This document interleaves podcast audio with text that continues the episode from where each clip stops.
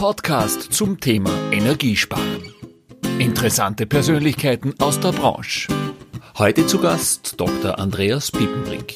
Er ist CEO und Energieexperte aus Osnabrück und spielt in der Energiewende mit über 30.000 verkauften Hauskraftwerken in den vergangenen zehn Jahren eine wichtige Rolle.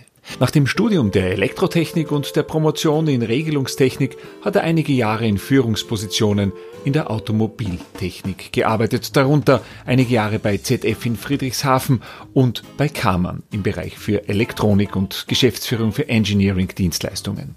Als Geschäftsführer von E3DC hat er Visionen und Pläne und spricht darüber mit Herbert Bachler. Guten Tag bei Installateur TV. Heute aus meinem Homeoffice äh, an einem Frühlingstag die Sonne äh, meldet sich zurück. Äh, Thema Sonne.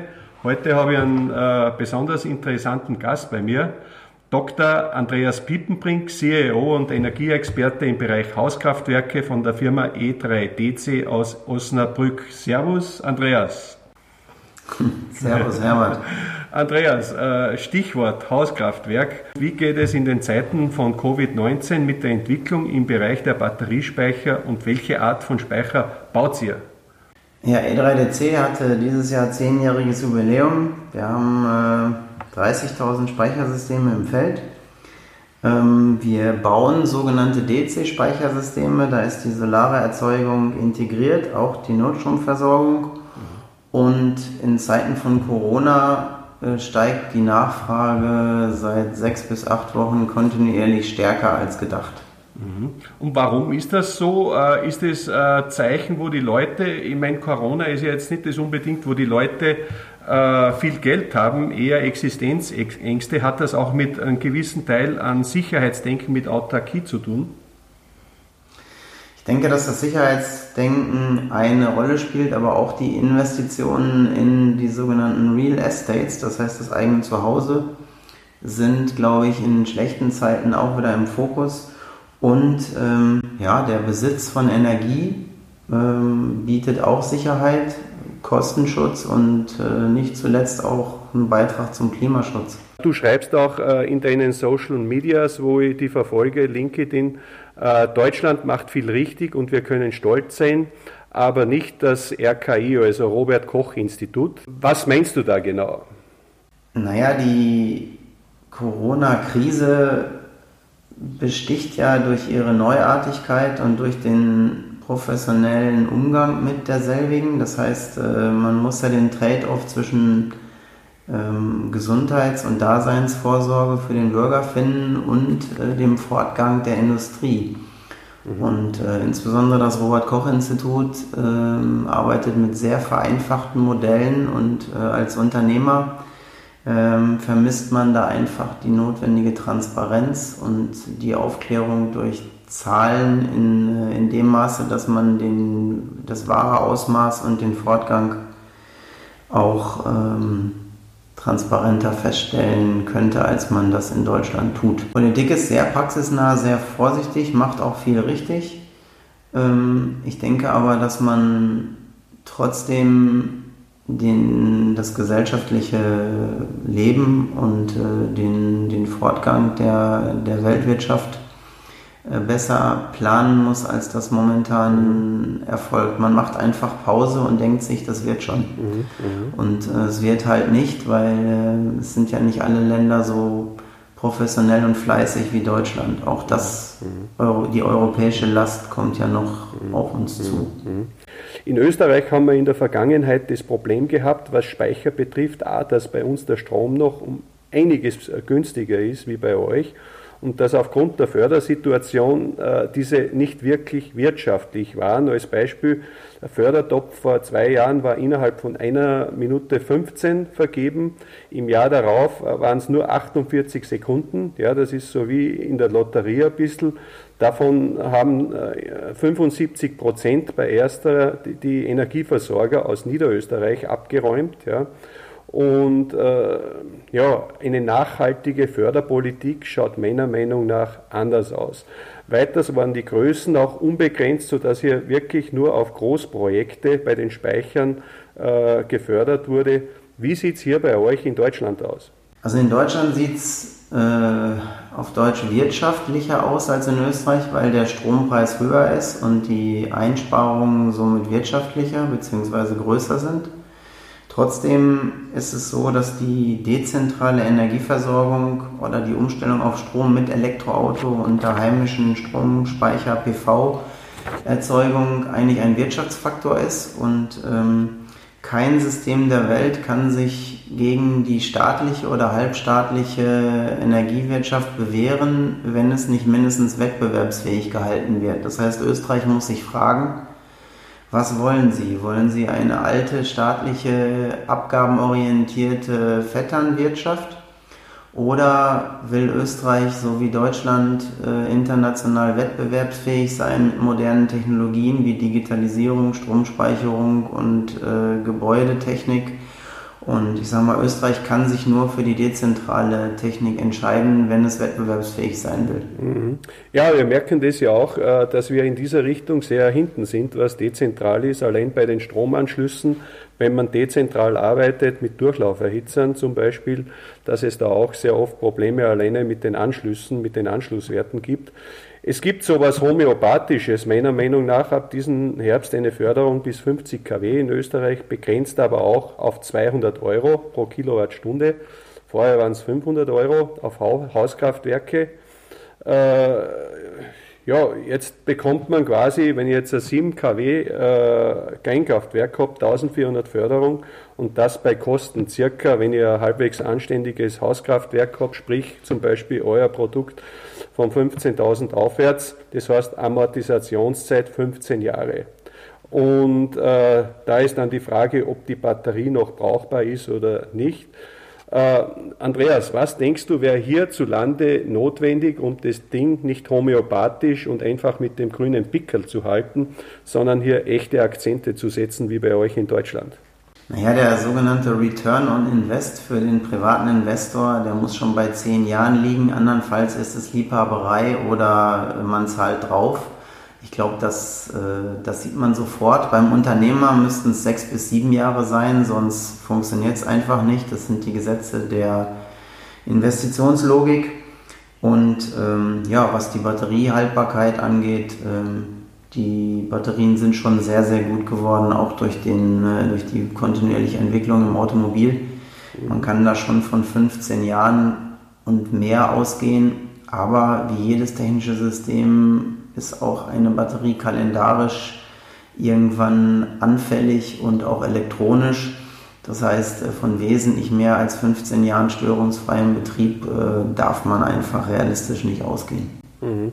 Also was mir ja auffällt, weil du sagst äh, Gewährleistung, Zyklen oder wie immer, was ich feststelle, trotz der Förderungsproblematik, ich war gestern wieder in einem Fertighauszentrum und es gibt kaum äh, moderne Fertighäuser, die nicht äh, Smart Home eingebaut haben und auch mit Wärmepumpe äh, und äh, Batterie, ja, das kombiniert haben, trotz dieser Fördersituation. Ja, also scheinbar macht man das auch hierzulande nicht nur davon abhängig.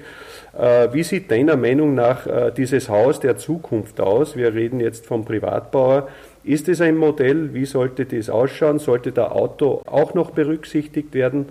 Da gibt es ja auch Projekte äh, von einem dezentralen Speicher. Wie ist deiner Meinung nach äh, so äh, der Weg, wo es hingehen wird?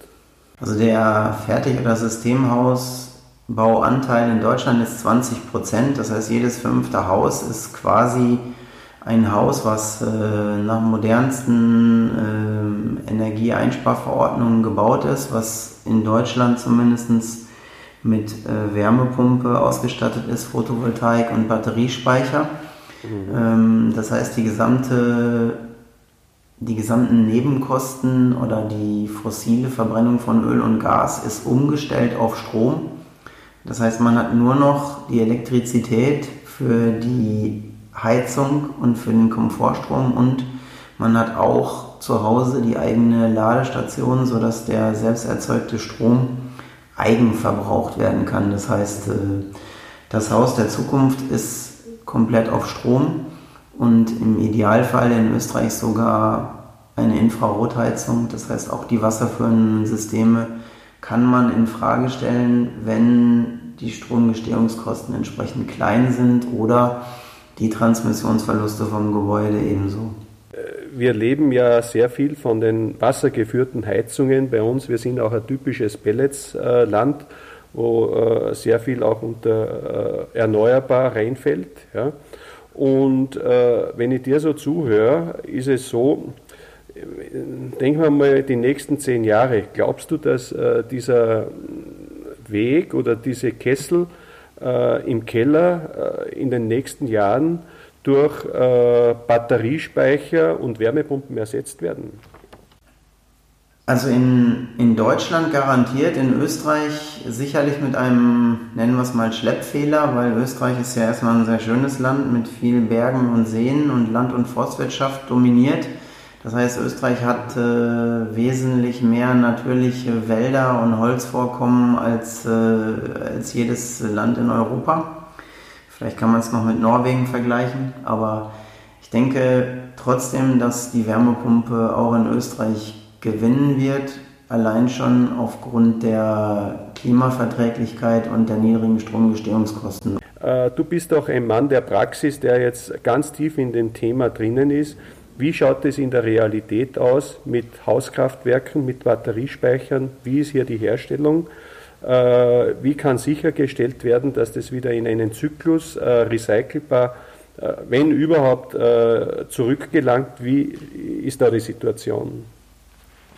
Also wir geben im Juli ein Buch heraus, das nennt sich Immobilie. Da haben wir unsere Arbeit mit den Installateuren Deutschland und Österreich weit dokumentiert. Dort sind auch Klimabilanzen drin. Was du ansprichst, ist die sogenannte graue Energie. Das heißt, wie lange brauche ich, bis die Energie, die der Bau eines Hauskraftwerks oder insbesondere seiner Batterie gekostet hat, bis die wieder abgezahlt ist. Und ich brauche genau ein Jahr oder weniger.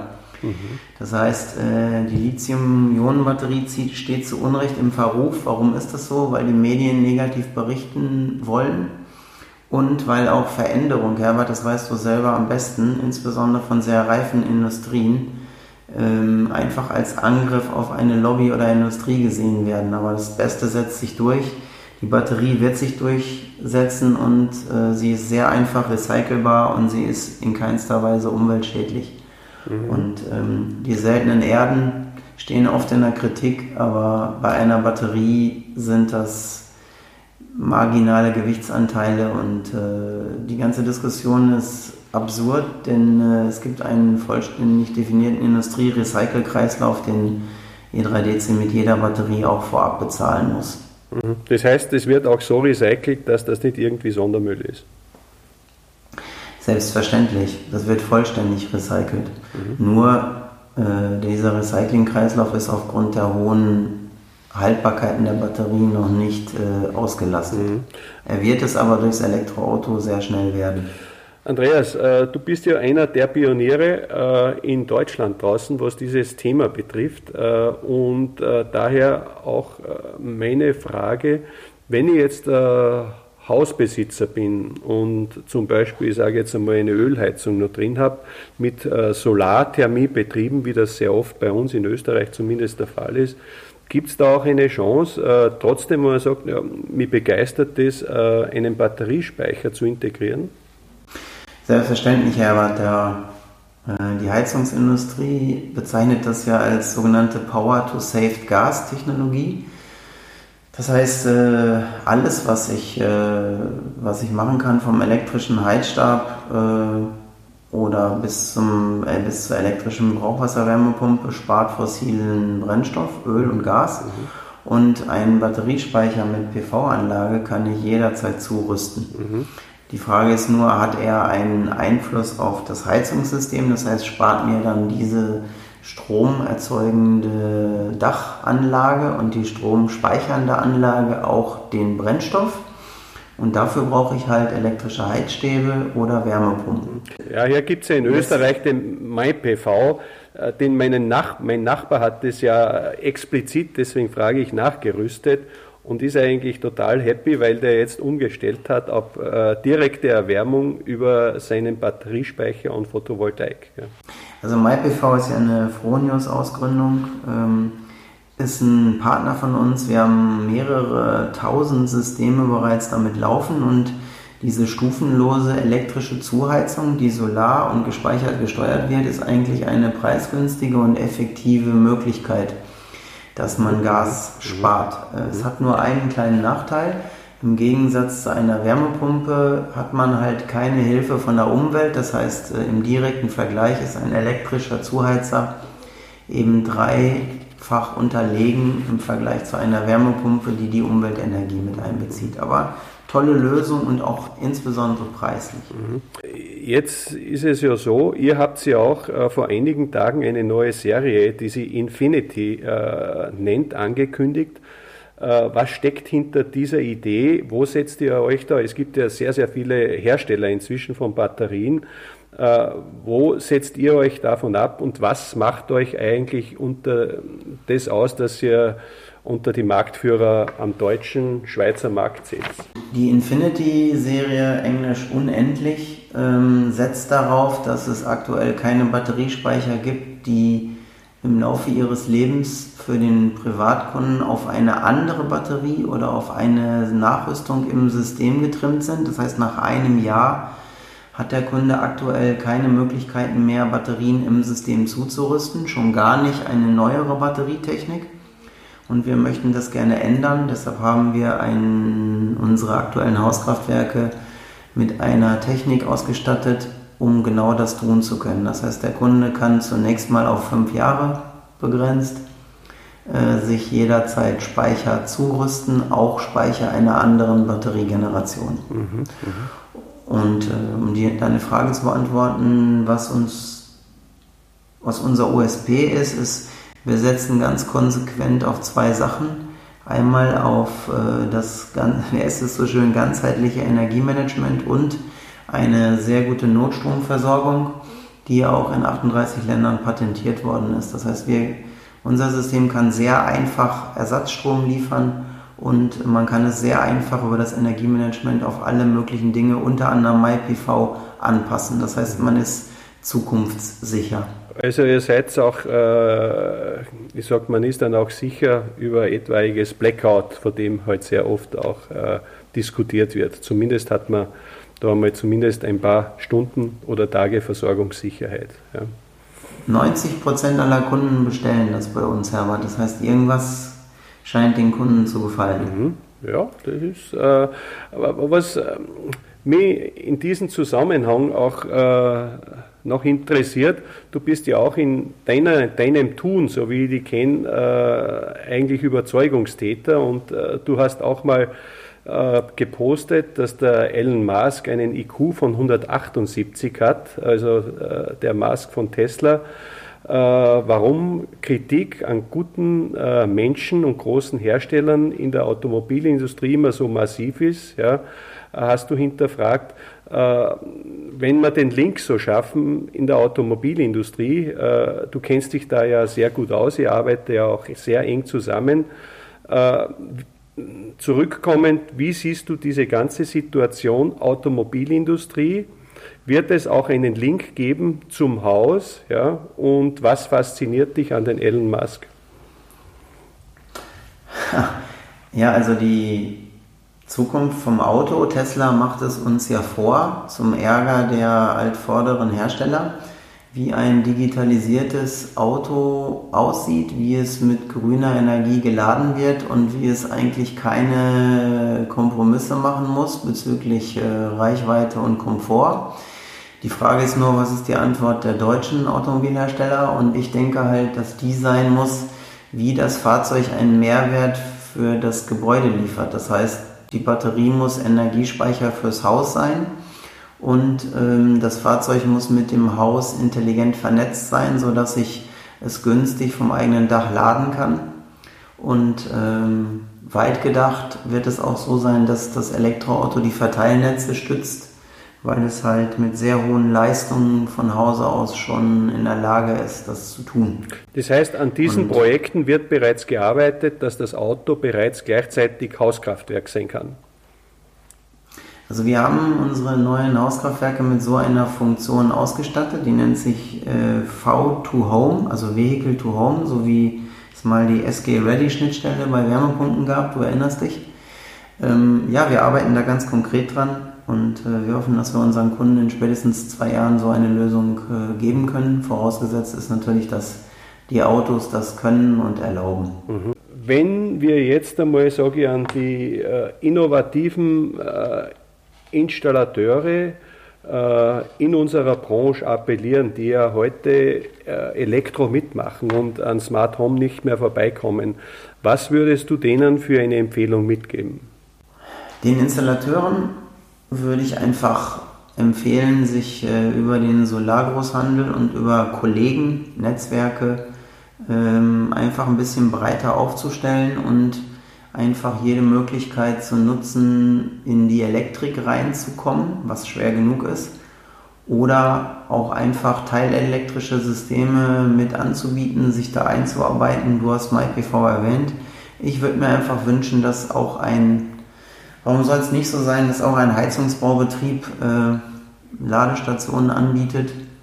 Warum soll es nicht so sein, dass ein Installateur über seinen Kollegen, wie sagt man so schön, einen, einen GU-Verbund äh, äh, darstellt? Also Installateure müssen sich einfach zu Arbeitsgemeinschaften zusammentun, damit sie die Komplexität abdecken können. Das heißt, äh, da also ist die, eher die Netzwerke auch leben. Freundschaft, ja. genau. Netzwerke, weil wie will ich es machen? Ich werde keinen Heizungsinstallateur zum Elektriker ausbilden und umgekehrt auch nicht. Also geht es nur über das Netzwerk und die mhm. und so, so werden ja letztlich auch Häuser gebaut. Das heißt, mit der gleichen Selbstverständlichkeit wie ein Hausbauer oder ein Generalunternehmer sich verschiedene Gewerke holt, so können die Handwerker sich auch zusammentun beim Privatkunden. Wir waren mit Installateur TV auch einmal auf der Riesneralm, ja, einem energieautarken Skiort, der einzige in Europa. Ja. Äh, jetzt lebt ja Österreich vom Skitourismus. Ja, und äh, ja, da wird natürlich sehr viel Energie benötigt. Äh, du als Energieexperte, was würdest du den Tourismus empfehlen, hier doch auch in diesem Tourismuszweig dabei zu sein, um die Energiewende zu schaffen? Ja, die Riesner Alm ist natürlich ein, ein unglaublich gutes Beispiel. Daraus kann man zwei Sachen lernen. Einmal, man kann auch Wasser speichern. Österreich hat viel Wasserkraft und vor allen Dingen kann man lernen, dass die Sonne in den Bergen 50% mehr Ertrag bietet als im Flachland. Daraus könnte man schlussfolgern, dass Skigebiete die idealen ganzjährigen ähm, äh, CO2-freien ähm, Erzeugungsanlagen sein könnten. Die Riesner Alm hat es bewiesen. Ich würde mir das wünschen und äh, man muss es einfach nur tun. Das heißt, in der, in der Höhe scheint die Sonne und man hat äh, Platz, man hat, man hat Speicherplatz, ob Batterie oder Wasser und äh, das geht einfacher als im Flachland. Mhm. Und es wäre nebenbei auch, glaube ich, für die Vermarktung ein großartiges Marketing in Zeiten wie diesen. Ne? Ja, und vielleicht nochmal ein, zwei Binsenweisheiten. Weil man Berge hat und weil die Sonne in den Bergen stärker scheint, sollte man es dort tun. Mhm. Gut. Gut einmal vor extern zu sehen, der auch bei uns Urlaub macht.